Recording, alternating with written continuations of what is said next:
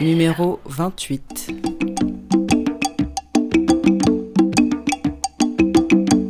Aqua Benjamin.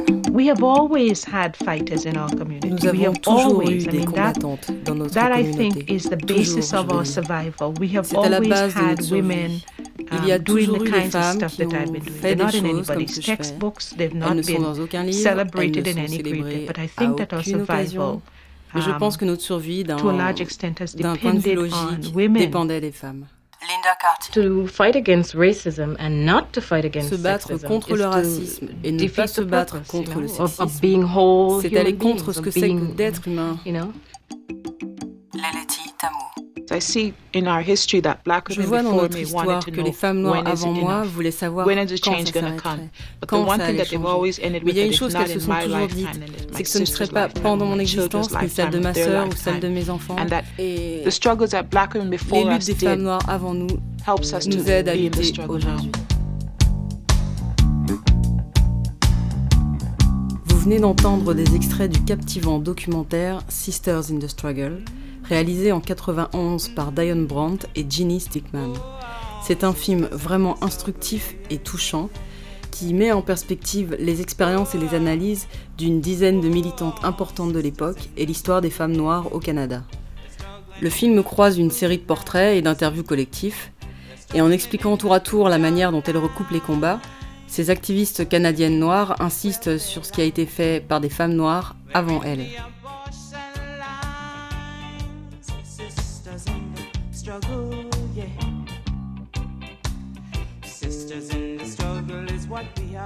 I went home to my mother and then I got Je home and then so she sat the ma three of us down and says, well, you know, this is what dit you're gonna have to deal with Vous for savez, your vous whole allez life. And devoir faire like, avec I toute don't votre want to have to vie. deal with this Et là for my tu dis, life. je ne veux pas. That's the reality Yeah. of Mais c'est la réalité I quand mean, tu vis dans un pays comme le it's even Canada. funny, like my, s- my Et c'est six-year-old drôle parce niece que is ma having nièce de problems 6 in ans school, a des like, problèmes the à white kids l'école are et spitting les on enfants her, blancs lui crachent dessus, la in tapent. school. And I Et mean, je ne I'm vais not pas lui gonna dire, tell her, well, you know, just don't get her. I said, laisse tomber. punch them Tape-les back, spit aussi. back in their Crache-leur au face, you know. visage. I'll Je and les hold them tenir while you pendant que hit tu les them. taperas.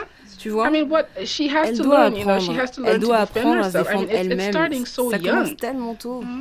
Sisters in the Struggle est un mélange d'expériences affectives et politiques. Il met en évidence une communauté, une similarité de vécu. Il relie les contraintes et les violences subies individuellement à des fonctionnements globaux, systémiques de la société blanche canadienne. Comme cette histoire de racisme à l'école qu'on vient d'entendre. Les activistes interviewés s'expriment sur des moments forts de leur parcours, les raisons qui les ont amenés à militer, et leurs analyses convergent vers la nécessité de se battre en même temps sur des questions de race, de genre, de classe et de sexualité. À l'époque du film, donc 1991, elle militait dans divers collectifs, à Toronto notamment, comme le Black Women Collective, le collectif des femmes noires, et le Black Action Defense Committee, comité noir d'action et de défense dont je parlerai plus tard. La plupart d'entre elles ont aujourd'hui une activité professionnelle dans le travail social, notamment tournée vers les femmes, vers la prévention contre le sida, les violences domestiques, l'insertion professionnelle. C'est le cas de Carol Elaine, Diane Falconer, Amante Batalien et Angela Robertson. D'autres sont sociologues, enseignantes et tout aussi impliquées dans le travail social, comme Linda Carty et Aqua Benjamin. Certaines se sont engagées dans des postes de représentation politique. Caroline Wright fait aujourd'hui partie de l'agence de développement économique de Halifax. Rosemary Brown, décédée en 2003, a été la première femme noire députée de province au Canada, élue en Colombie-Britannique pour le Parti démocrate canadien. Caroline Jerome a été syndicaliste à Vancouver et June Vicock, migrante du Guyana, a été la première femme noire à occuper un poste de direction dans un syndicat de travail national. Enfin, Sharona Hall était militante au People's National Party en Jamaïque pendant sa jeunesse. Elle est restée très active politiquement après avoir émigré au Canada et a été une des cofondatrices du Black Action Defense Committee. Elle est morte en 2006. Leleti Tamu est poétesse et Grace Channer est peintre et artiste multimédia. Parmi ces femmes, il y a donc des migrantes et il y a aussi des femmes dont les familles sont présentes au Canada depuis beaucoup plus longtemps. Juste un point très rapide sur l'histoire des Noirs au Canada. Les premiers ont été déportés en tant qu'esclaves dès le XVIe siècle. Vous pouvez écouter pour ça la chronique sur Marie-Joseph Angélique dans l'émission 17. Ensuite, la guerre d'indépendance des États-Unis dans les années 1780-90 fait fuir les esclaves qui ont combattu pour les Britanniques en pensant y gagner leur liberté. En 1796, un peu plus de 500 esclaves marrons jamaïcains ont été déportés en Nouvelle-Écosse par les Anglais. Certains d'entre eux, avec d'autres noirs, partiront ensuite en Sierra Leone. L'esclavage est aboli en 1834 au Canada, et après 1850, les esclaves libres ne sont plus en sécurité dans les États libres américains. Conséquence, beaucoup d'entre eux passent la frontière nord avec l'aide du réseau Underground Railroad. La fin de la guerre de sécession américaine fait encore fuir de nombreux Noirs. Certains arrivent à l'invitation du Canada, comme pionniers dans l'Ouest. Et plus tard, à partir du XXe siècle, les migrants noirs viennent en grande partie des colonies, puis anciennes colonies britanniques, caribéennes d'abord, et africaines.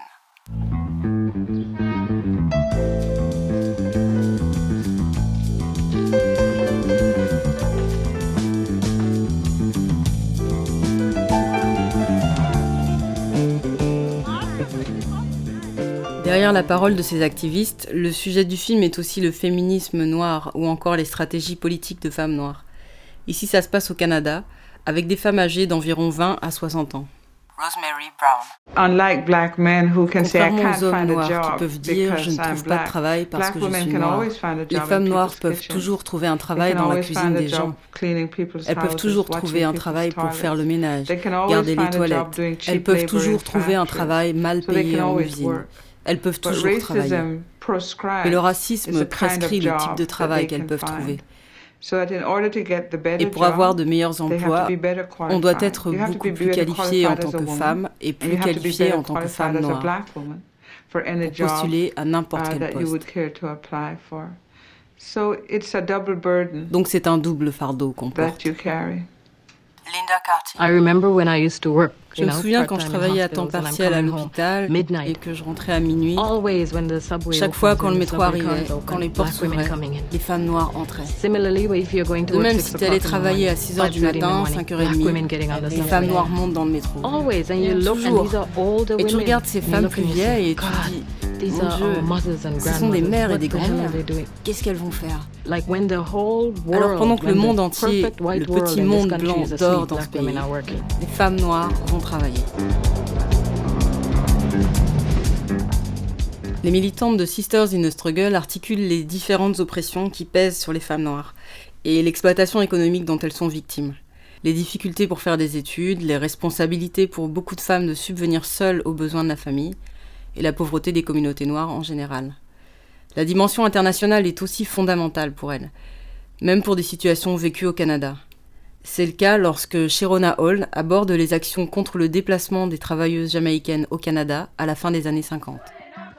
Stop Jamaican Mother Deportation.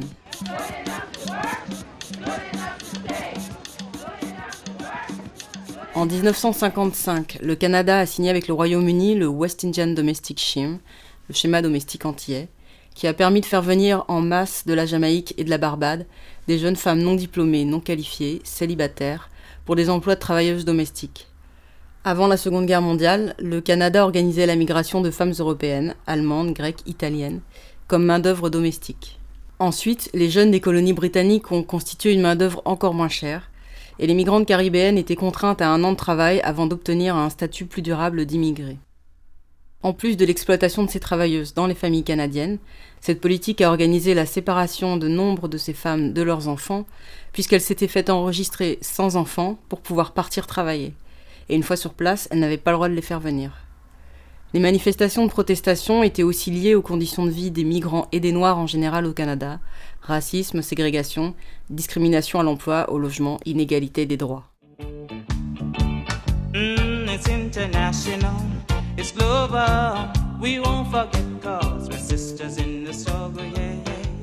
La réflexion sur le racisme s'étend à d'autres groupes qu'ils subissent au Canada, notamment quand Linda Cartier évoque le meurtre de J.J. Harper, activiste et un des chefs de la communauté indienne Cree de Wassagamak. C'était en mars 88. Il semble évident pour toutes qu'une partie de la lutte contre le racisme se joue aussi dans la lutte contre la répression policière. D'après Amande Batalien, Un des déclencheurs de l'investissement des femmes noires dans cette lutte a été le cas de Sophia Cook en octobre 89.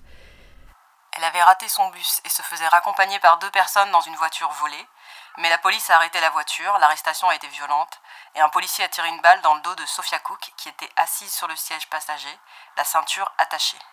La jeune femme est restée paralysée au niveau des jambes.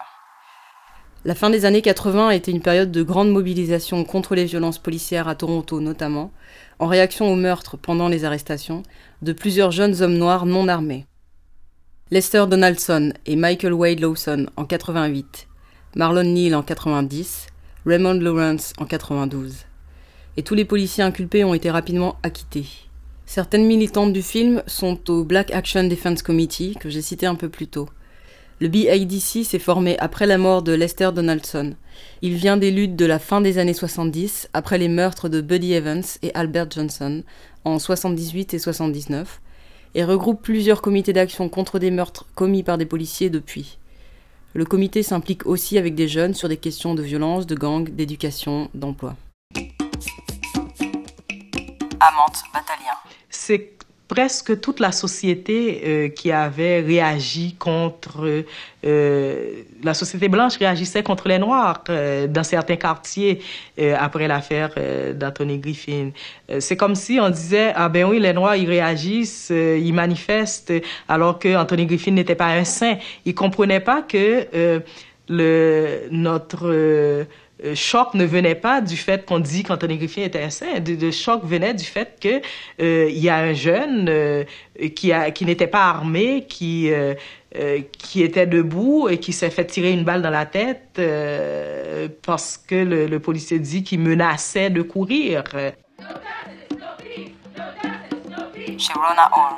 There is definitely um, Il y a sans aucun doute a price to un pay. When, prix à payer when someone si, makes up their si mind quelqu'un décide advocate for change de se battre pour le changement betterment of black et l'amélioration de la vie des Noirs et des gens And en if you take général. that struggle seriously, Et si tu prends there cette is one lutte thing au that you must sérieux, understand. il y a une chose que tu dois comprendre. and que ces um, carrières, academic goals Ces objectifs and académiques economic goals are et ces objectifs économiques ne within sont the pas atteignables context of the system. dans le contexte actuel du système. Le documentaire termine sur la question des espaces politiques où il serait possible pour des femmes noires d'exprimer leurs multiples revendications. Les interviewés racontent leurs difficultés à accéder au premier plan ou à être simplement prises au sérieux dans des organisations noires ou des organisations féministes majoritairement blanches. Ce qui pousse d'ailleurs Aqua Benjamin à remettre en cause la définition de féministe. L'homophobie des milieux militants est elle aussi mentionnée.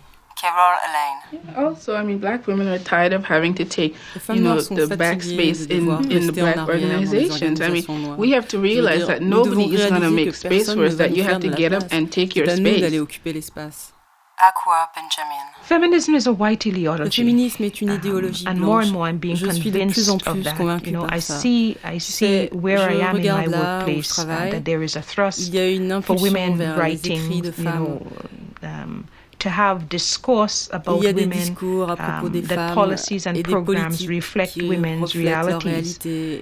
Et, The women, again, um, that that thrust is is towards et cette mainstream dynamique women, est white women principalement for the tournée most vers des part. femmes dominantes, And there has blanches not pour been la an plupart. equal weight Et il n'y a pas um, d'équivalent in dans feminist le discourse, discours féministe. um, you know, in terms of in be inclusive of all those other women that pour make up this, this community femmes of qui women. font aussi la Um, communauté des femmes. And so it is very much white. Et It donc is very much blanc, middle class at this point because I don't think it really even addresses white, s'adresse même poor white women's issues. pauvres. Angela Robertson. people who you interact with who have problems with the term Les gens avec qui on interagit qui ont des problèmes avec le terme féministe white middle class parce qu'ils le voient seulement comme un terme bourgeois, une étiquette bourgeoise et blanche. and they see you fighting against black men. Et ils nous voient nous battre contre les hommes noirs. So they don't understand that Mais ils ne comprennent pas qu'en tant que black femmes, women, we que have the femmes noires, nous avons en commun avec les hommes noirs d'être noirs, tu vois. Quand on vit dans une société raciste, on est discriminé sur la base du fait qu'on est noir. But also we have to fight nous with devons black aussi men nous battre on contre les hommes sexism. noirs sur le sexisme. And as Linda was saying about organizing Et yourselves as women and t'organiser en labeling tant que yourself femme et tu feminist, te you put comme yourself in the position of being tu te mets en isolated and being labeled as lesbian. comme And lesbienne. usually, Et lesbianism is seen généralement, as le something lesbianisme est vu derogatory. comme quelque chose de discréditant. Because when- once Parce you're que si labeled as lesbian, you lesbienne, therefore have no political perdre de la validity. validité politique. Leleti Tamu. Even when people thought that lesbian and feminism was feminist Les was, gens was synonymous. que, you know, to be a feminist, you have to be lesbian. I figured, well, lesbienne. you know, I happen to sais, be a il se lesbian. trouve que je So suis what am I going lesbienne, to do? Deny that je part so I can cette work within the black pour pouvoir community? être dans la communauté noire?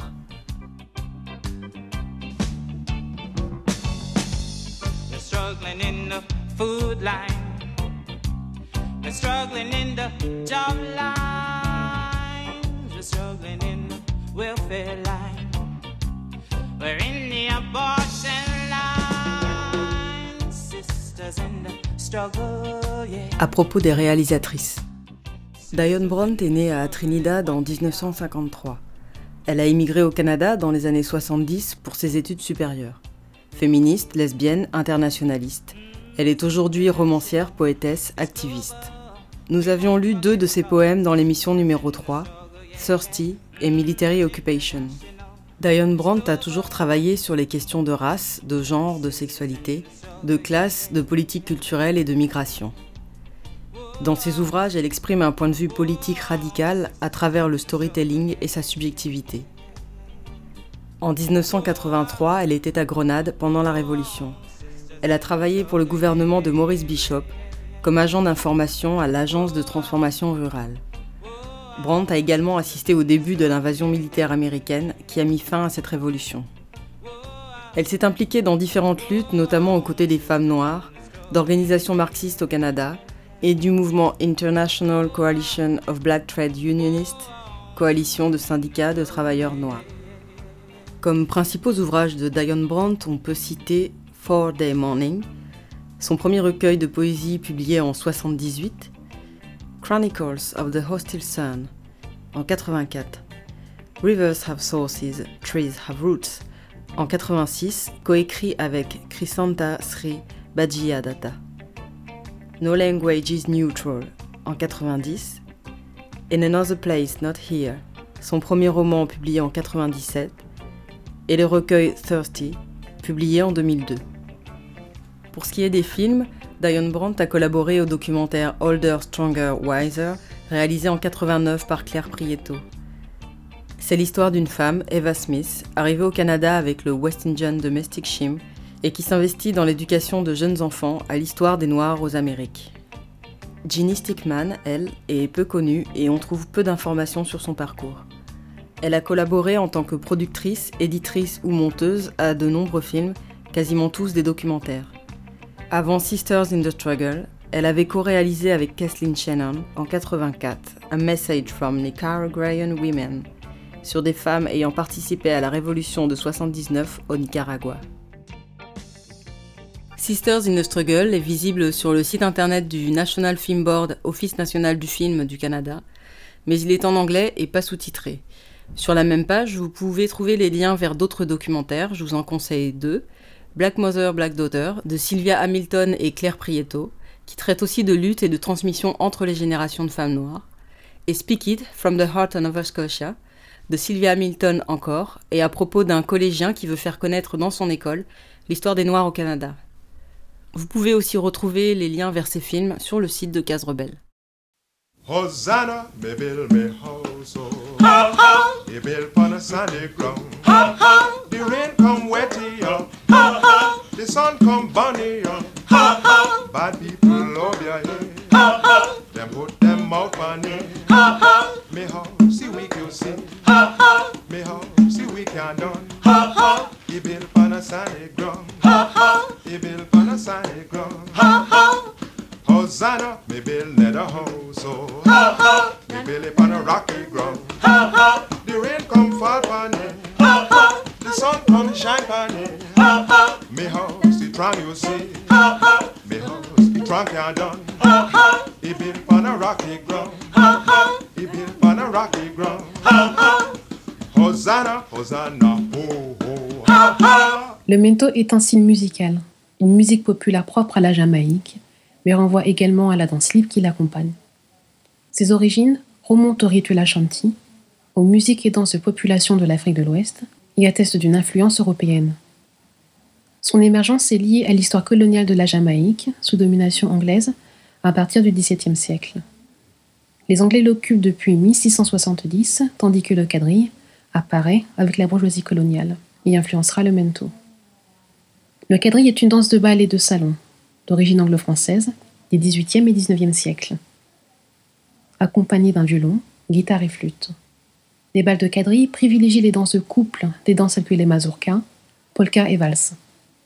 À travers les bals de société tenus par les maîtres blancs, les esclaves, serviteurs et musiciens ont leur premier contact avec le quadrille. Mais cette danse renvoie aussi à la domination culturelle et la stratégie de survie. Les esclaves de la Jamaïque se l'approprient et la recréent avec leur propre orchestre, lors des danses du samedi soir ou encore en cachette pendant la nuit. Ces assemblées participent également à l'élaboration de leur propre culture et l'organisation de la résistance. Le discours étant caché dans la musique et les paroles à double sens.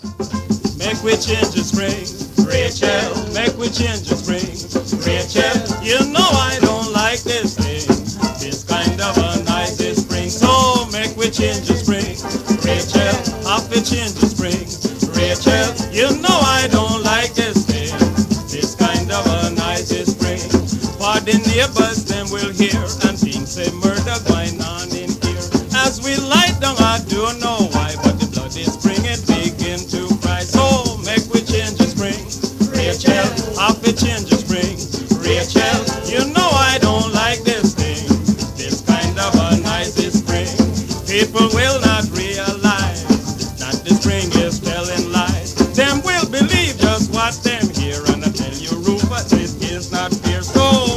make we change the spring, Rachel. Have to change the spring, Rachel. You know I don't like this thing, this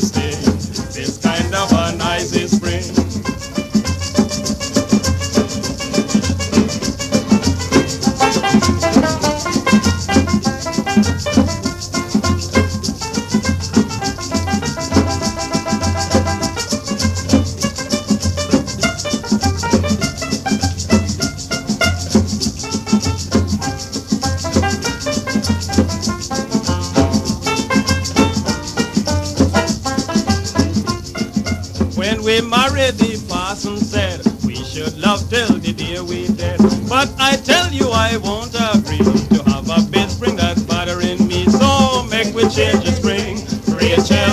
Have to change the spring, Rachel. You know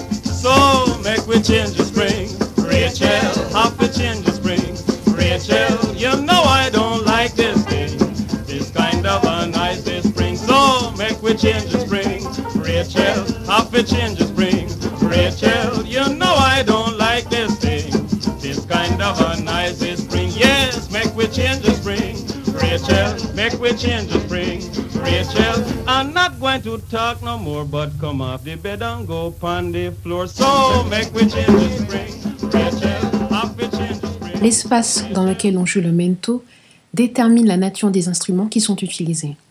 En milieu rural, la formation classique est constituée d'un instrument artisanal fait de bambou, saxophone, flûte ou clarinette, d'un banjo qui remplit le rôle que la guitare occupera plus tard, et la rumba box qui remplit le rôle de la basse. La rumba box est un gros piano à pouce. On entend le mento par exemple lorsque les travailleurs forcés partageant une tâche fastidieuse réciter des chants de travail appelés digging sings, to dig signifiant creuser. Le bobine en est une caractéristique et il correspond au moment où les travailleurs reprennent le refrain en chœur après que le chanteur est terminé. Ils cherchaient à alléger le poids du labeur et dans les quelques mots qui suivent, ils chantent leur épuisement à Monsieur Linky. Tell Mr. Linky me one go. Benjamin, Benjamin, Benjamin. Ici, les travailleurs sont dans un champ, regardent le soleil qui se couche doucement. il commence à penser que le contremaître, Mr. Linky, les a oubliés alors qu'il devrait déjà avoir donné le signal qui annonce la fin de la journée de travail. L'un des ouvriers agricoles interpelle un voisin du contremaître, Benjamin, et lui lance Dis à Mr. Linky que je veux rentrer chez moi. Le métaux rural s'écoute et se danse aussi dans les balles de campagne, les carnavals, à l'occasion de mariages. Il fit fureur dans les Brahms, une sorte de danse très animée qui s'organisait dans les villages avant l'apparition des postes radio.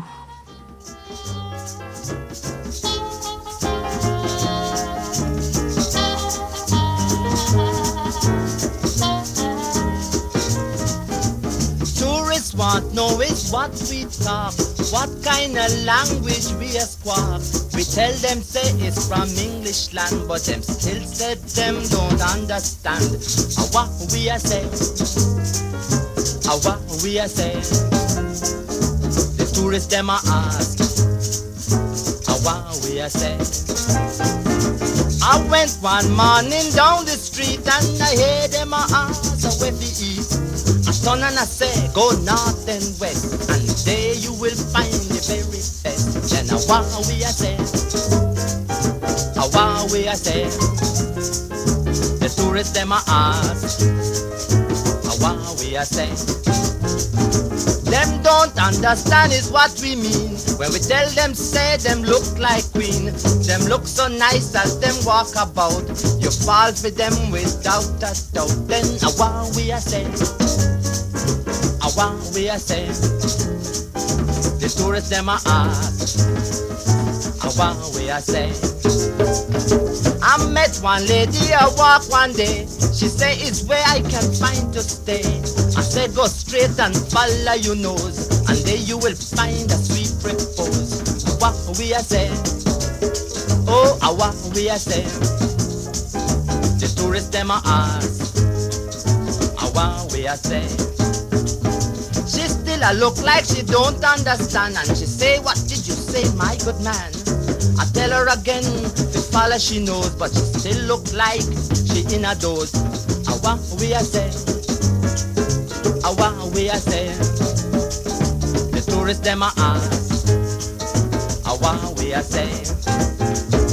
English they say, it's French no doubt And them still a try to figure it out Uh,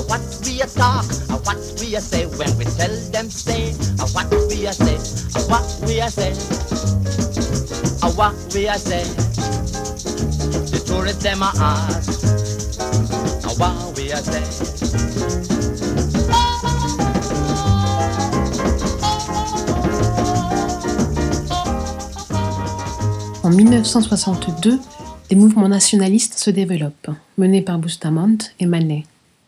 Et la Jamaïque obtient son indépendance. Mais elle reste soumise à la domination culturelle, par le biais des campagnes d'évangélisation, entre autres choses. Le mento est l'un des véhicules de cette réappropriation de la culture.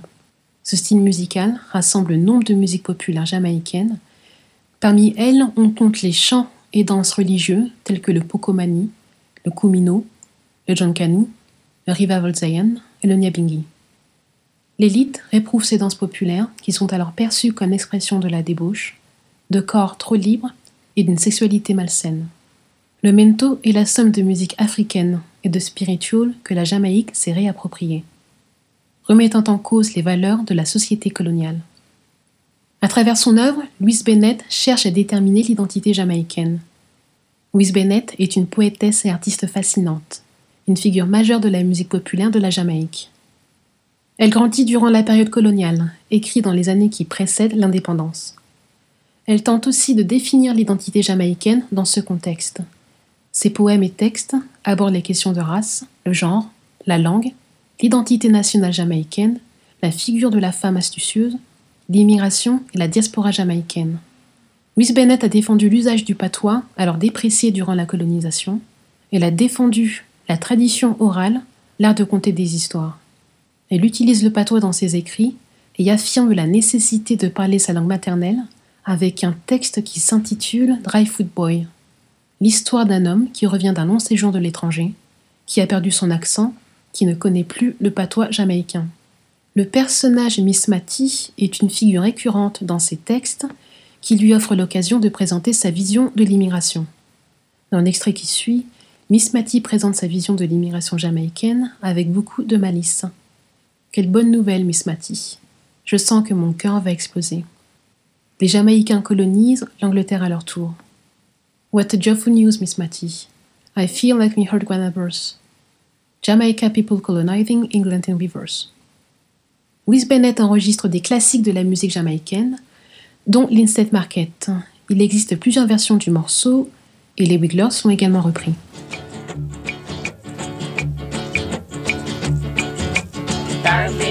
Yankee got a Linstead market, not a quantity what sell. Darby Yankee got a Linstead market, not a quantity what sell. Lord, what a night, not a bite, what a Saturday night.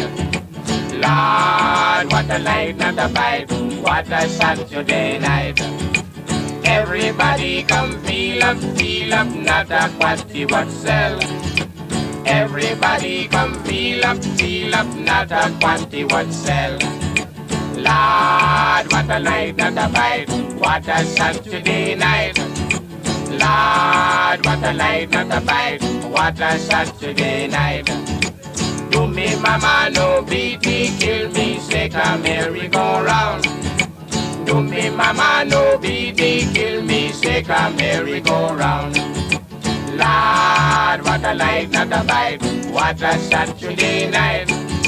Lord, what a night, not a bite, what a Saturday night. The voodoo man put him finger on me, not a party what sell. The voodoo man put him finger on me, not a party what sell. Lord, what a night, not a bite, what a Saturday night. Lord, what a night, not a bite, what a Saturday night. Day, oh, day, oh, day, the light, and me want go home. Day, oh, day, oh, day, the light, and me want go home. And me say, come here, Mr. Tally man, tally me banana. Day, the light, and me want go home. Day, come here, Mr. Tally man, tally me banana. Day, the light, and me want go home. Me want go home. Day, oh, day, oh, day, the light, and me want go home. Me say me come here fi work, me no come here fi idle. Day, the light, and me want go home. Ah, me come here fi work, me no come here fi idle. Day, the light, and me want go home. Day, oh, day, oh, day, the light, and me want go home. Day, oh, day, oh, day, the light, and me want go home. Ah, five and six oh, oh, oh, oh,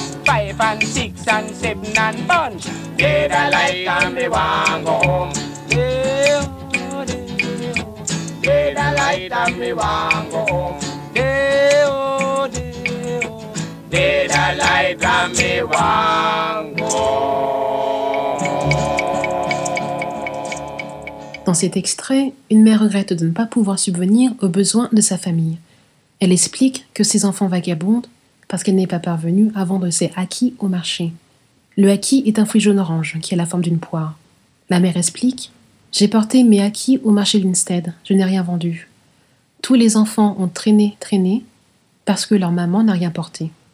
C'était mis à part, le mento rassemble aussi des textes à double sens, où la sexualité a une grande importance.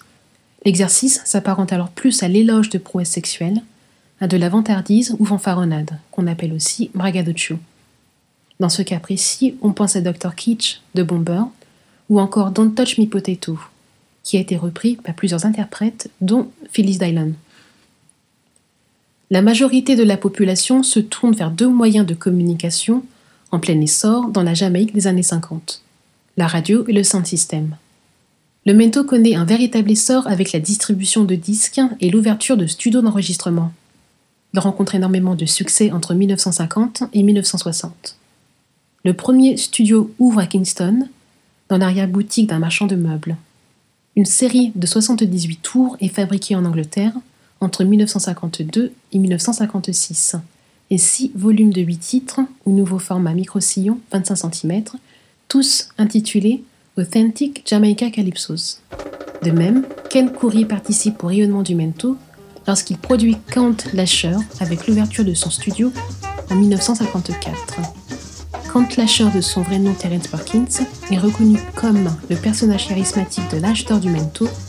Il est considéré comme le compositeur le plus important et certainement l'interprète le plus remarquable du genre. Et on pense notamment à Megatime.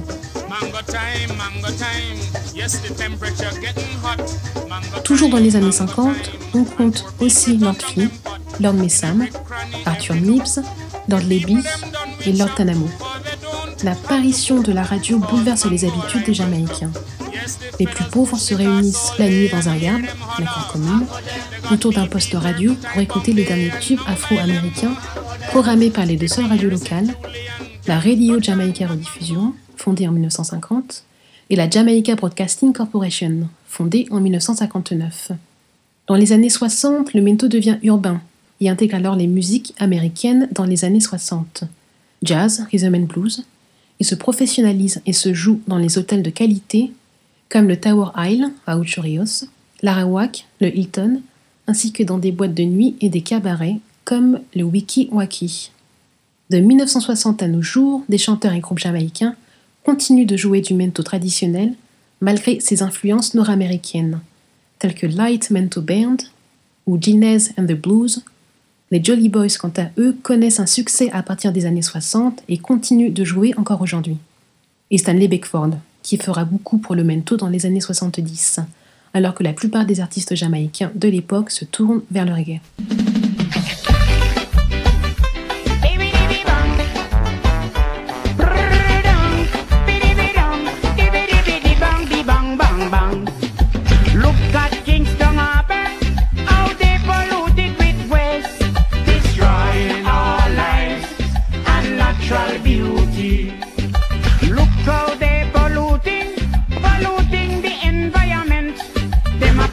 The place with all of them waste. Me no want it above around me.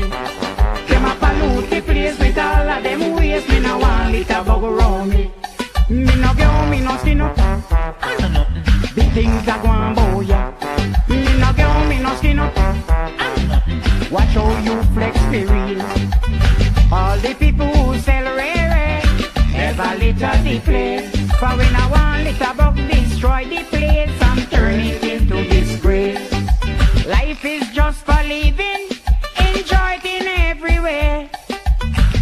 before it's finished, make we have fun.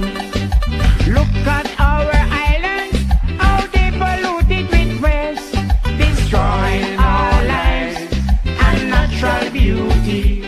Them a pollute the place with all of them waste, me no want it above around me.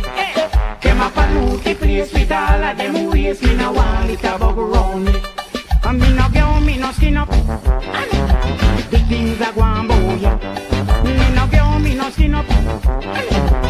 Watch how you flex real. You just get some pride and no bother hype Cause you polluting the place with all of your waste. I am the one with the evergreen plan. Coco, come, come, follow me. Yeah! I me run things when it come to mental things. Me as the one them call the mental Don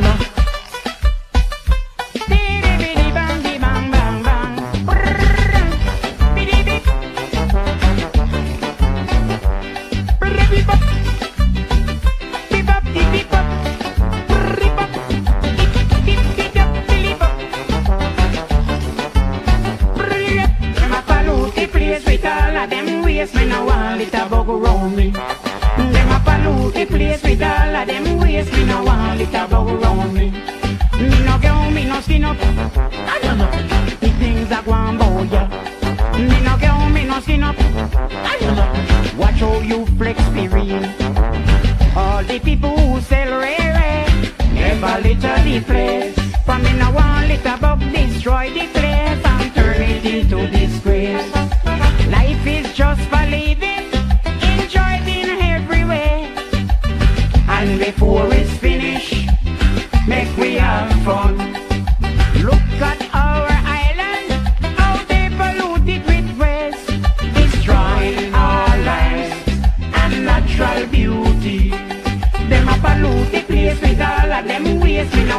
waste. Me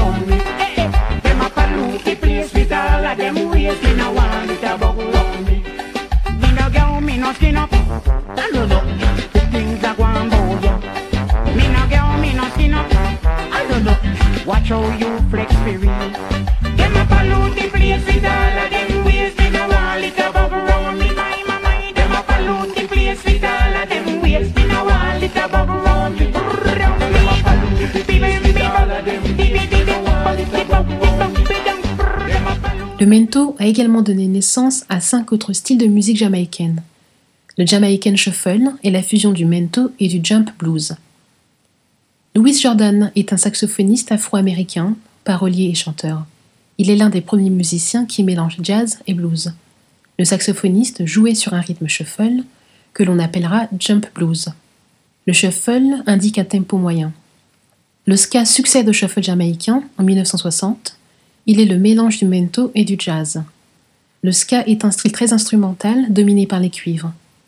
Puis vient le rocksteady vers 1966, qui lui est beaucoup plus lent, avec moins de cuivre, mais le clavier et les chants sont plus présents. Le reggae apparaît ensuite.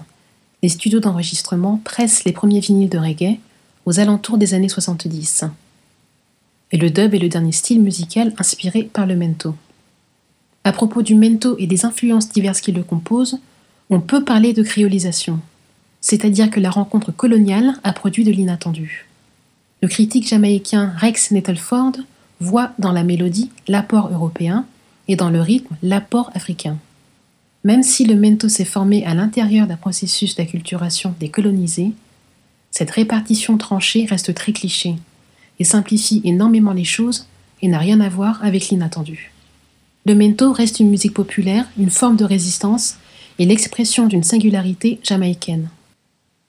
Dans l'ordre, vous avez écouté Louise Bennett avec Ozana, Boise Grant and Reynolds Calypso Clippers, le titre s'intitule Nosy Spring, puis Baba Mota and His Orchestra, Jamaica Talk, Les Wigglers avec Linstead Market and They All, Count Lasher 7 avec Mango Time, Stanley Beckford and the Astronauts avec Dame Pollute, et pour terminer, Hubert Porter, Iron Bars, Mass Charlie Bell. If I drink white rum and I tumble down and I want dirty gal come fingle me. If I drink white rum and I tumble down and I want dirty gal come fingle me. Iron bar, iron bar, iron bar, iron bar, iron bar, iron bar. No one dirty gal come fingle me. I went downstairs and the door was locked and I took up my hammer and I bust the lock. I went downstairs and the door was locked and I took out my hammer and I bust the lock. Iron bar, iron bar, iron bar, iron bar, iron bar, iron bar. No one dirty gal come fingle me.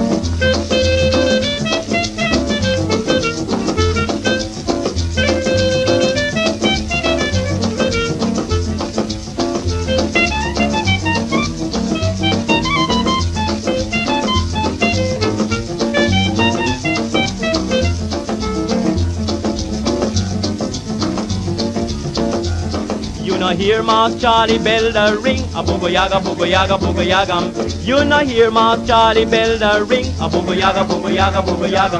Yes, it ring a day and it ring a night, a boogo yaga, boogo yaga, boogo yaga. I build me house on a sandy ground, a boogo yaga, boogo yaga, boogo yaga. And the rain come fall and it tumble down, a boogo yaga, boogo yaga, boogo yaga. Now when you see a pretty gal, a boogo yaga, boogo yaga, yaga, you take your finger, call to her, a boogo yaga, boogo yaga, boogo yaga. But when you see an ugly one, a boogo yaga, boogo yaga, boogo yaga, Lordy belly won't ring, it won't ring at all, a boogo yaga, boogo yaga, boogo yaga, babe.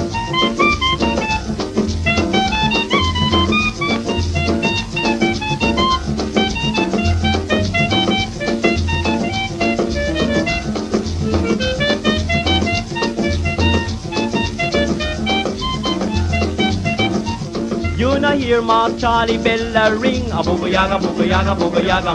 You no hear Mark Charlie Bella ring a booga yaga booga yaga booga yaga. Oh, it ring a day and it ring a night. Booga yaga booga yaga booga yaga. Now when you see a pretty gal a booga yaga booga yaga booga yaga, you take your finger call to her a booga yaga booga yaga booga yaga. But when you see an ugly one a booga yaga booga yaga booga yaga, the belly won't ring it won't ring at all a booga yaga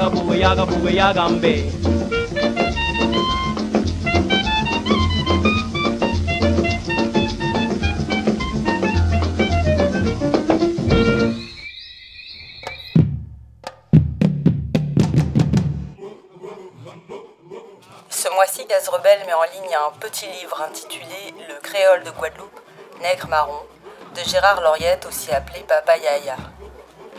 Gérard Edmond Lauriette, né en 1922, il grandit à Schulcher, commune de Trois-Rivières.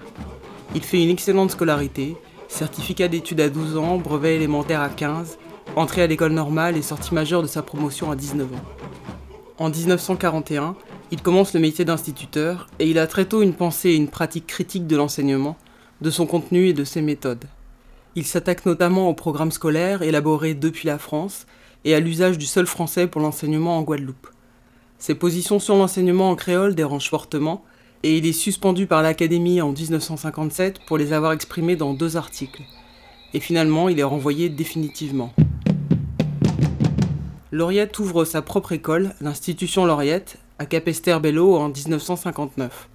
La même année, il fonde aussi son parti politique, le Parti mystico-rationaliste. Tout au long de sa vie, il écrit et publie ses critiques et préconisations, parmi lesquelles on peut citer L'enseignement raisonné du calcul écrit aux débutants et dégoûtés en 1965. Enseignement plurivalent aux Guadeloupéens de 11-12 ans à partir de textes composés par des adolescents guadeloupéens du premier degré et rectifiés par l'enseignant Gérard Lauriette en 71. On compte en tout une trentaine de publications. Lauriette a aussi fait partie des 18 Guadeloupéens inculpés et jugés en 1968 pour avoir appartenu ou apporté de l'aide au GONG. Le groupe d'organisation nationale de la Guadeloupe était accusé d'avoir porté atteinte à la sécurité de l'État français. C'est en fait son existence et ses activités politiques nationalistes qui étaient réprimées ici. Lauriette était accusé d'avoir prêté une machine à ronéotyper à l'organisation et d'avoir tenu des propos indépendantistes, d'avoir incité à la révolte, à la violence, dans des tracts ou des articles du journal de Félix Rode, Le Progrès social. À partir des années 80, Gérard Lauriette publie aussi des textes sur ses expériences proprement politiques. Ensuite, de 1983 à 89, il est maire de Capesterre-Bello. Il meurt en 2006. Atibadou biti pa nou ke monte mon la Atibadou biti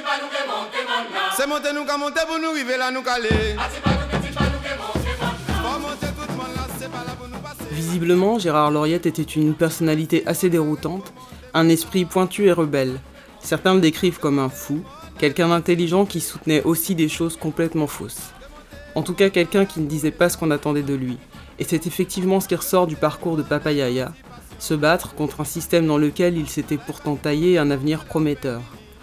Aujourd'hui, c'est surtout ses travaux pédagogiques qui sont mis à l'honneur, notamment par l'association L'Aigle qu'il avait créée en 1976. L'année dernière, en avril, L'Aigle a réédité la biographie de Lauriette, une enfance guadeloupéenne dans les années 30, publiée en 67, et a distribué l'ouvrage aux écoles primaires de Capesterre-Bello. Papa Yaya est reconnu comme un précurseur du combat pour l'apprentissage du créole à l'école, le créateur de pédagogie inspirée par le vécu et la culture des élèves de Guadeloupe. On peut juste rappeler que le créole n'est entré à l'école qu'en 83, d'abord dans le cadre d'une initiative exceptionnelle de soutien scolaire. Et c'est vraiment dans les années 2000 que son enseignement a commencé dans les écoles élémentaires et secondaires. En 2001, le CAPES créole est créé grâce au GEREC. Un CAPES en créole guadeloupéen, martiniquais, guyanais et réunionnais. Le GEREC F, Groupe d'études et de recherche en espace créolophone et francophone, a été fondé en 1975. En plus de ses activités scientifiques, il est à l'origine des enseignements en université, licence et master en créole, et crée des outils pédagogiques. Mais depuis 2001, 52 postes ont été ouverts en Guadeloupe par exemple pour 79 établissements publics secondaires, et seulement 5 de ces postes sont pourvus à plein temps. Pour les écoles élémentaires, ça reste difficile aussi, compte tenu du peu de moyens financiers que l'Académie dédie à cet enseignement. Le créole de la Guadeloupe, nègre marron.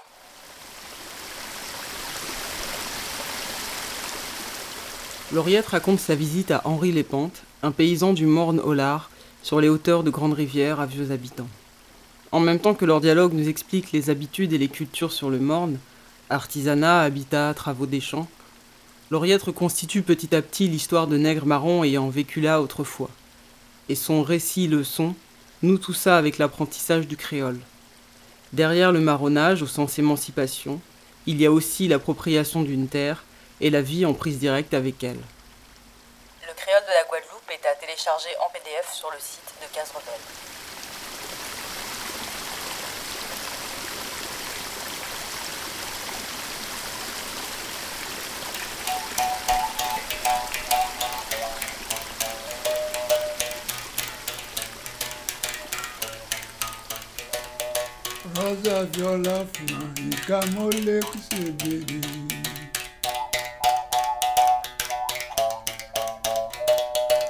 Ọ̀làbíọ́láyé Bùkámọ́lé Kútẹ̀bẹ́gbẹ.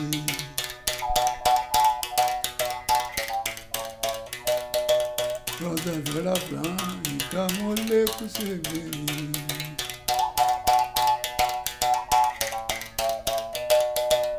Ọ̀làbíọ́lá Fran Ìkámọ́lé Kútẹ̀bẹ́gbẹ.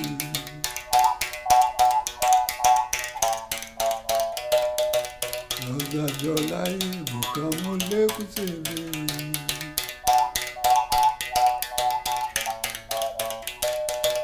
Roda a viola franca, molê com.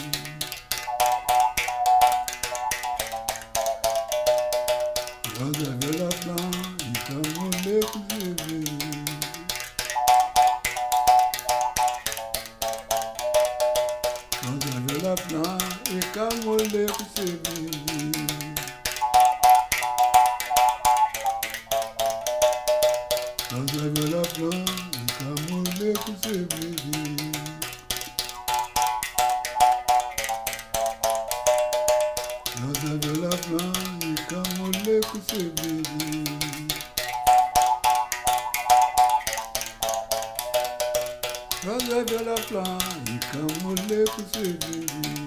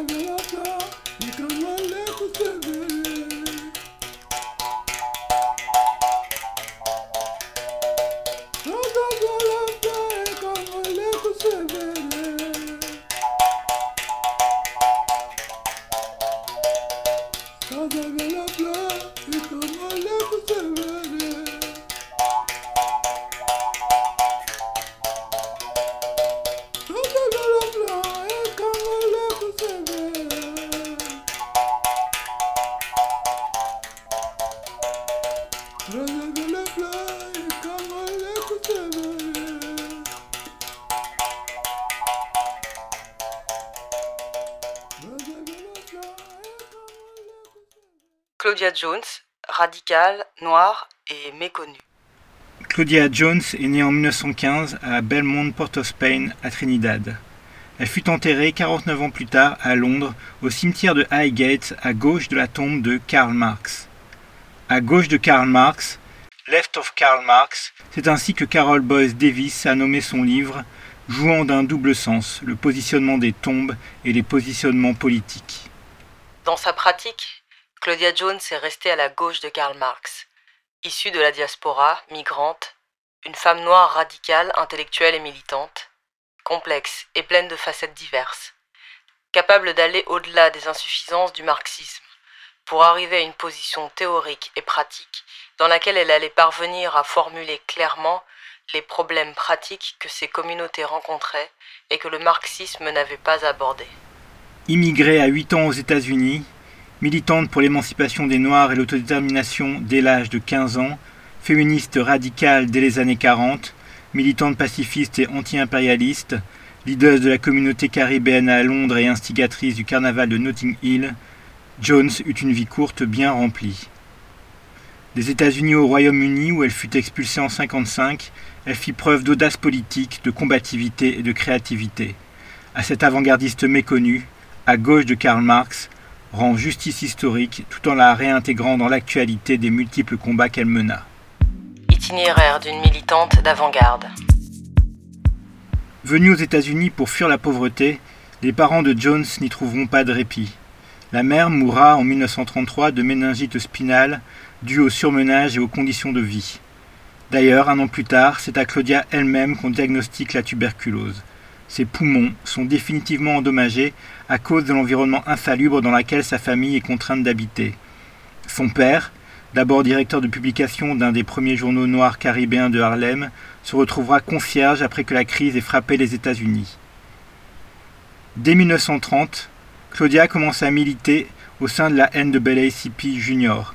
Elle finit le lycée en 1935, mais n'a pas les moyens d'aller plus loin au niveau des études.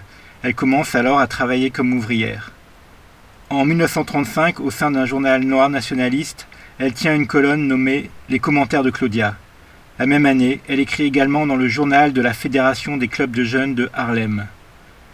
Elle s'inscrit dans la lignée familiale, mais également dans une tradition de journalisme noir subversif et mobilisateur.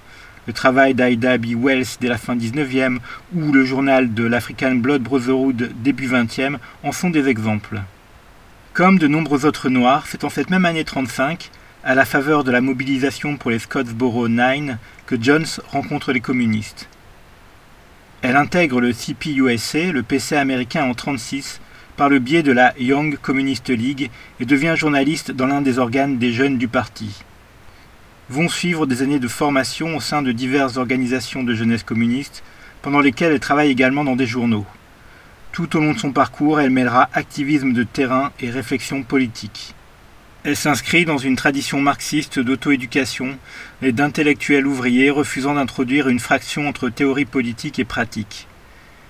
Pendant les années 40 et 50, elle deviendra une théoricienne majeure du CPUSA, notamment au niveau du féminisme, entre autres par le biais de son investissement dans la commission des femmes du Parti communiste dès 47 et par sa colonne féministe Half the World, dans le journal Le Daily Worker. Elle va pousser William Z. Foster, leader communiste, à reconnaître des faiblesses majeures du parti sur la question des femmes. Sous-estimation de la nécessité de lutter contre la suprématie masculine, réticence à se confronter aux questions de sexe en général et réduction de la domination masculine aux aspects économiques. Mais son travail avait des implications bien au-delà du parti.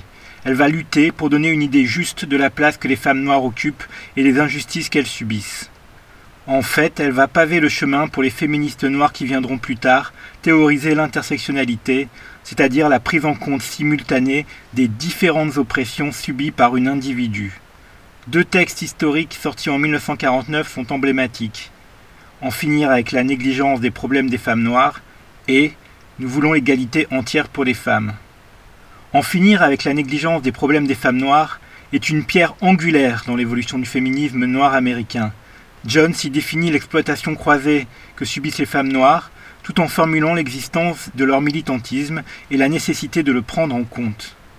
À partir du moment où les femmes noires s'engagent dans l'action, le militantisme du peuple noir tout entier et par conséquent celui de toutes les forces anti-impérialistes s'en trouve amélioré. Pour Jones, si le parti entre guillemets néglige les problèmes spécifiques des femmes noires, c'est parce qu'il refuse de prendre acte de leur militantisme, qu'il refuse de lui faire une place. Elle critique aussi l'incapacité des syndicats à travailler avec les femmes noires, notamment dans le domaine du travail domestique auquel elles sont assignées et où elles sont exploitées et privées de droits. Moins connu, le texte Nous voulons l'égalité entière pour les femmes contient néanmoins cette déclaration historique.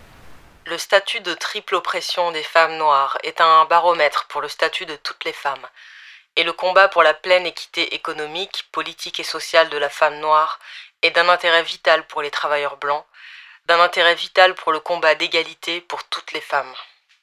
Mais Jones n'est qu'une parmi d'autres femmes noires de son époque qui combinaient des positions liant classe, genre et race.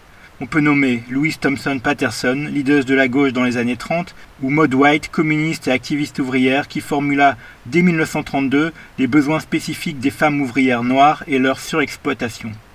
Signe de son avant-gardisme féministe, Jones revendiquera très tôt des militantismes séparés et des organisations autonomes, tout en faisant des liens avec d'autres combats locaux et internationaux. L'expérience des Sojourners for Truth and Justice est le lien le plus important entre sa génération et le mouvement féministe noir qui suivra.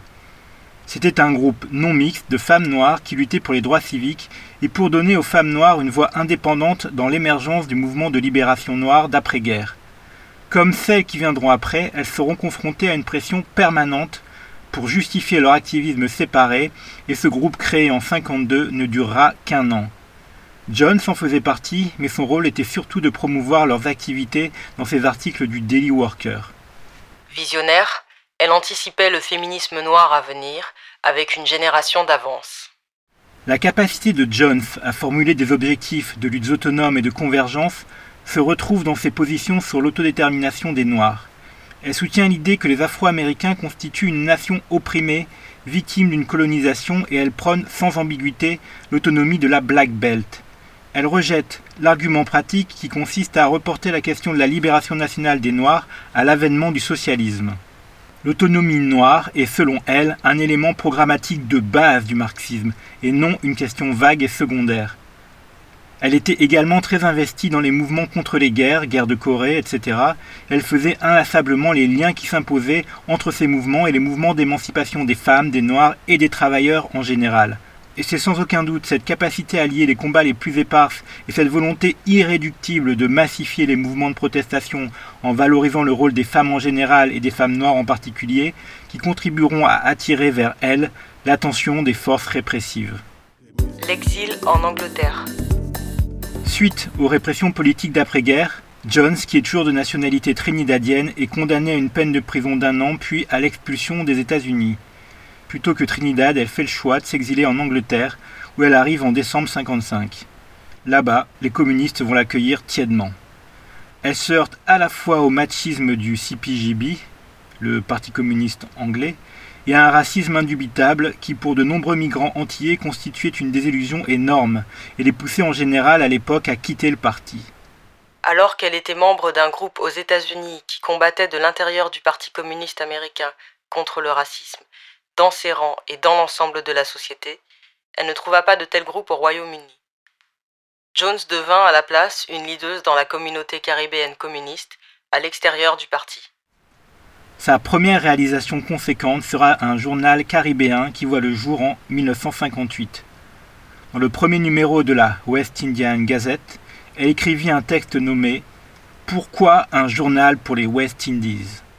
Il y a au moins 80 000 bonnes raisons pour lesquelles nous croyons qu'un journal antillais est nécessaire et sera bien accueilli. Ce sont les 80 000 Antillais qui résident aujourd'hui ici. Ensemble, nous formons une communauté avec ses propres désirs et ses propres problèmes que seul notre propre journal pourra nous permettre de traiter. Encore une fois, elle s'employait à développer des outils spécifiques pour l'auto-organisation et l'autodétermination.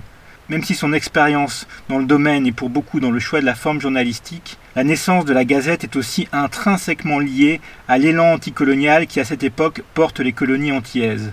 De nombreux activistes rêvent d'une fédération forte et progressiste de toutes les îles. Cette vision, portée par la Gazette, doit beaucoup au rêve panafricaniste de Nkrumah et à l'espoir suscité par l'indépendance ghanéenne. Mais même s'il s'agit là d'un organe politique, l'éducation de la communauté dans une perspective anti-impérialiste reste la priorité du journal. L'un des éléments clés du travail de Jones à cette époque va tenir dans son approche originale des pratiques culturelles qui l'amènera, entre autres, à créer le Carnaval caribéen de Londres.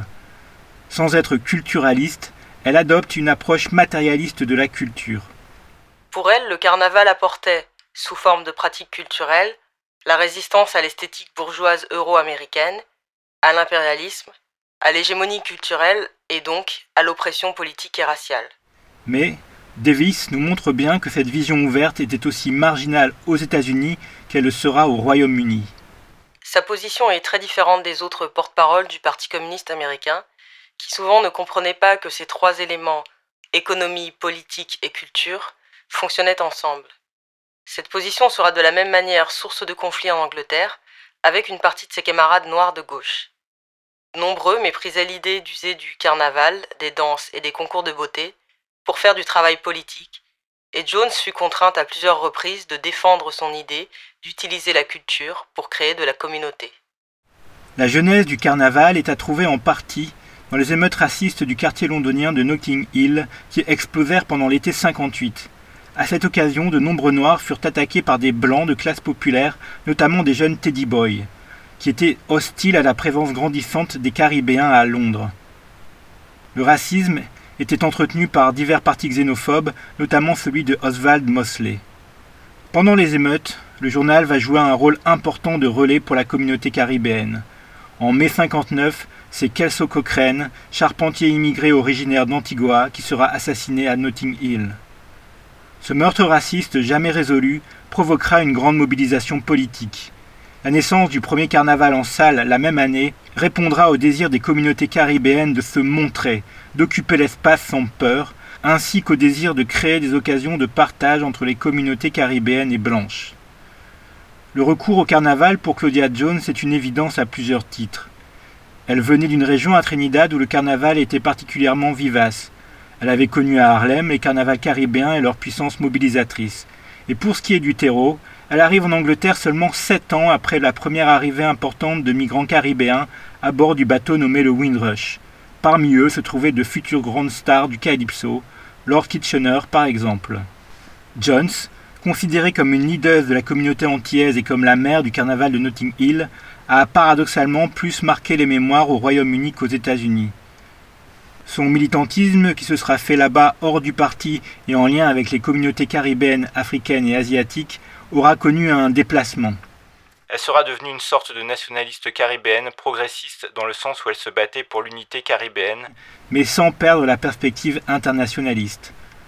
En plus de ses combats contre le racisme et les restrictions migratoires, elle organisera par exemple des actions de soutien aux combattants sud-africains contre l'apartheid. La répression. La répression d'État qui s'abattit sur Claudia Jones, la mena en prison et la fit expulser n'a rien de surprenant. Dès 1942, le FBI avait commencé sa surveillance. Très vite, elle sera considérée comme une membre influente du PC et comme la plus en vue des jeunes leaders noirs. À cette époque se mettent en place les méthodes d'élimination de militants qu'on retrouvera dans le Co-Intel Pro, notamment l'usage de militants traîtres rémunérés comme informateurs. La liste des accusations contre Jones montre que son crime aux yeux du pouvoir est uniquement de l'ordre des idées. Et à chaque fois, face aux tribunaux, Jones ne cachera rien, ni ses activités, ni ses engagements. Elle choisit plutôt de défier la légitimité des lois créées pour contraindre le parti et qui assimilait la diffusion des idées communistes à une tentative terroriste de renversement de l'État. Plusieurs de ces articles furent utilisés à charge. Un texte de 1946 nommé Sur le droit à l'autodétermination des Noirs de la Black Belt et les résolutions consécutives à ce texte. La Black Belt est une zone rurale du sud des États-Unis en forme de croissant où vivait un pourcentage important de Noirs en raison du passé esclavagiste. La déclaration qu'elle fit en 1950 lors de la Journée internationale des femmes, alors qu'elle devenait secrétaire de la Commission nationale des femmes du CPUSA. Son exposé en décembre 50 à la 15e Convention nationale du parti, qui contenait des propositions de militantisme non violent. Mais Jones connaîtra plusieurs arrestations avant la dernière peine et l'expulsion. La première date de janvier 48 en vertu de la loi d'immigration de 1918. Elle est libérée sous caution le lendemain, déjà sous menace d'expulsion vers Trinidad. Elle est de nouveau arrêtée et détenue deux mois à Ellis Island et à la prison pour femmes de New York. En 1951, elle est emprisonnée un mois pour avoir écrit un article sur le mouvement des Noirs et des femmes qui s'opposaient à la domination fasciste des États-Unis sur le monde. Elle est libérée sous caution. Et c'est donc en 1953 qu'elle est condamnée à un an et un jour de prison et à l'expulsion. La convergence de lois sur la sécurité interne, l'immigration, la nationalité, l'enregistrement des étrangers, isolait ceux que le gouvernement voulait terroriser. Elle sera incarcérée à partir du 11 janvier 1955 à la prison d'Alderson. La rigueur du jugement aura été quelque peu atténuée par son état de santé. Elle fera environ dix mois, puis sera libérée pour bonne conduite avant d'être expulsée vers l'Angleterre. Les raisons du silence. Claudia Jones a été effacée d'une multitude d'histoires de lutte dont elle avait posé pourtant des jalons capitaux. L'enjeu du livre de Carol Boyce Davis est, je cite, de récupérer la figure de la femme noire radicale, intellectuelle et activiste, à travers Claudia Jones et de la réintégrer dans les débats sur la diaspora africaine, l'histoire de la gauche et le féminisme noir. La méconnaissance à son sujet est sans conteste liée à son expulsion du territoire américain. Qu'elle ne soit ni prise en compte ni mentionnée dans de nombreux travaux de féminisme noir malgré quelques exceptions, est un signe pour Boyce Davis du chauvinisme des féministes noires américaines, incapables de penser le féminisme noir hors des États-Unis, et donc incapables d'intégrer dans leurs analyses et leur sororité des féministes du tiers-monde. Initialement descendante d'esclaves, migrantes trinidadiennes, puis migrantes au Royaume-Uni, Claudia Jones ne peut satisfaire aux approches nationalistes et occidentalo-centrées. Son féminisme et tout son militantisme mobilisent une lecture nécessitant la prise en compte en même temps de plusieurs réalités nationales, une lecture transnationale. Bon nombre de féministes noires américaines n'ont pas fait la même analyse que Jones qui considérait le peuple noir comme colonisé et faisait ainsi le lien avec le féminisme du tiers-monde. Ce lien absent, hormis des exceptions notables comme le combat River Collective dans son manifeste, a, d'après Davis, concouru à l'oubli du féminisme transnational de Jones. Sans être exhaustive, Davis pointe l'approche homogénéisante de Bell Hooks, le mépris teinté de privilèges de Michel Wallace, qui fait, je cite, comme si la communauté noire américaine ne faisait pas partie de la diaspora africaine, ou le chauvinisme de Patricia Hill Collins. L'auteur utilise ici la figure de Jones pour dénoncer le caractère étriqué, autocentré d'un féminisme noir américain teinté d'impérialisme. Davis insiste aussi sur le fait que si le féminisme noir des années 70 est connu, c'est parce qu'il a produit un grand nombre d'universitaires qui ont ainsi pu intégrer leur histoire à l'histoire officielle. C'est aussi l'histoire des communistes noirs aux États-Unis qui souffrent d'invisibilisation. Peu connu par exemple, l'African Blood Brotherhood, créé en 1919, était un groupe de militants noirs originaires des Caraïbes qui ont rejoint dès 1921 le CPUSA. Ils font partie des premiers noirs communistes aux États-Unis. Y figurent déjà des femmes comme Grace Campbell, et il y aura régulièrement des militantes noires proéminentes dans le parti. Louise Thompson Patterson, Audley Moore, Esther Jackson, Maud White. Mais leur contribution historique reste largement méconnue. Le communisme, entre loyauté et aveuglement. La conviction intime et profonde qui liait Claudia Jones au communisme et au marxisme n'est sans doute pas non plus étrangère à sa disparition historique. Pour elle, le Parti communiste était indubitablement le parti pour le peuple noir. De fait, elle est restée communiste jusqu'au bout, à une époque où bon nombre de militants choisissaient la rupture, découvrant avec une lucidité plus ou moins tardive le totalitarisme soviétique. Et même bien avant ça, de nombreux Noirs avaient déserté un parti bien trop ambigu sur la question raciale et l'émancipation des Noirs. Mais l'aveuglement de Jones commence dès ses années de formation. On ne trouve par exemple chez la jeune Claudia Jones aucune critique des revirements du PC pendant la Seconde Guerre mondiale, aucune critique de son bellicisme patriotique, de son approbation de l'internement en camp des Japonais américains, qui sera en plus prolongé à l'intérieur du parti par l'exclusion de ses membres aux origines japonaises. Ces années ayant été à la fois celles de la formation politique et de la construction simultanée d'une carrière pour Claudia Jones, cela n'a pas dû la pousser à se distinguer des orientations du parti. Mais même plus tard, jamais Jones ne critiquera les dérives staliniennes. Sa vision de la société soviétique est terriblement romantique, intégralement nourrie de propagande et de visites protocolaires encadrées. D'une naïveté dangereuse, elle considère l'URSS comme un paradis, sans classe, sans sexisme, sans racisme. Juste avant sa mort, elle visitera la Chine et manifestera un grand enthousiasme pour la révolution culturelle et l'émergence d'un communisme du tiers-monde. Mais là encore, sa vision est complètement conditionnée par ce qu'on veut bien lui montrer du système et qu'elle va prendre pour argent comptant. Son souci du peuple, des conditions réelles de vie de la population, semble s'être contenté à chaque fois dans des contextes dits communistes de la propagande du pouvoir en place. Sa loyauté déplacée et sans doute aussi son statut d'élite du PC l'auront intégralement empêché de dénoncer ne serait-ce qu'une seule fois le totalitarisme des États se revendiquant du communisme. Même au Royaume-Uni, elle refusera toute rupture brutale avec le parti, s'en éloignant sans faire plus de bruit sur le sexisme et le racisme de l'organisation. Conclusion. C'est une combattante passionnante qui se dessine page après page du livre de Carol Boyce Davis, une activiste à la croisée des histoires, des espaces et des consciences. Et la plus grande leçon du parcours de Claudia Jones est sans conteste celle de l'articulation des luttes et de la mobilité militante. Rien ne justifie que l'on méconnaisse l'ampleur de ses actions et de ses écrits, de Harlem à Notting Hill.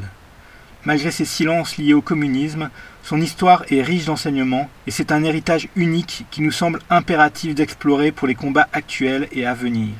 Pour conclure, voici un extrait de texte de Claudia Jones, qui était aussi poétesse.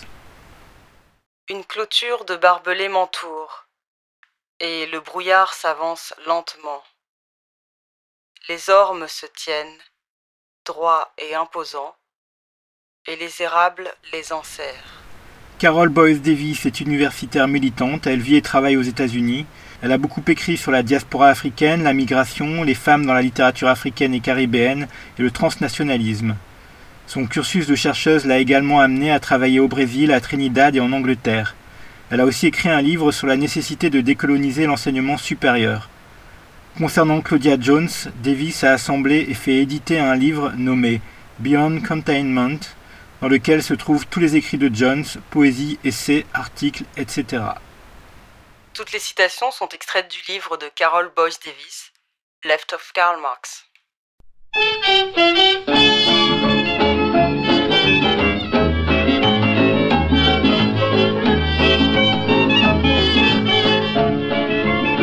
Don't break it, I say. Don't break up me bond in this island. Don't break it, I say. Not even me mother, me father, me sister, me brother. Don't break it, I say. Please remember the Lion of Judah. Don't break it, I say. I am the growling tiger, high priest of me minor. Don't break it, I say. Mother, water, blood in the gutter. Don't break it, I say. I am humble, noble, and king of the jungle. Don't break it, I say. I am the science master, I was than Dracula. Don't break it, I say. If you break up my barn, I go live in the station. Don't break it, I say. I'm king of science, I'm master Lawrence. Don't break it, I say. Not power, little no mapo godato. Don't break it, I say. Not even Harvey Cooper, the famous cutouter. Don't break it, I say. In reality, it is real ferocity. Don't break it, I say. You must agree with me, or is a Torah mutiny. Don't break it, I say. If you break up my banner, go live in Carrera. Don't break it, I say. So please remember of King of Africa. Don't break it, I say. Mother, water, fire, brother. Don't break it, I say. Not even Super Major, the tyrant inspector. Don't break it, I say. In reality, it is real ferocity. Don't break it, I say. If they break up this band, it's a war and rebellion. Don't break it, I say. Trouble in the island, Mother Federation. Don't break it, I say. It will be havoc and destruction in this warlike competition. Don't break it, I say. Boy, mother, father, brother. Don't break it, I say. Not even Edwin Cooper, the famous cutouter. Don't break it, I say. I'm noble and humble, I stand impregnable. Don't break it, I say. Tiger, hold your hand and don't charge his firearm. Don't break it, I say. Oh, the lion, the tiger, we master me minor. Don't break it, I say. My hungry never cease with this hungry beast. Don't break it, I say. Find out your hand, but I charge the firearm. Don't break it, I say. Be mother blood, father brother. Don't break it, I say. Radio, the lion and the tiger singing in America. Don't break it, I say. Mother, father, water, me brother? Don't break it, I say. I am the radio, the tyrant master, me minor. Don't break it, I say. Not even Sheila, Healer, or even Myra. Don't break it, I say. Juste avant Claudia Jones, vous avez écouté Rosa Viola Camole Kusebede, un morceau qui vient de Sao Tomé et Principe. Et pour finir cette émission, c'était Don't Break It I Say King Radio, The Tiger, The Lion.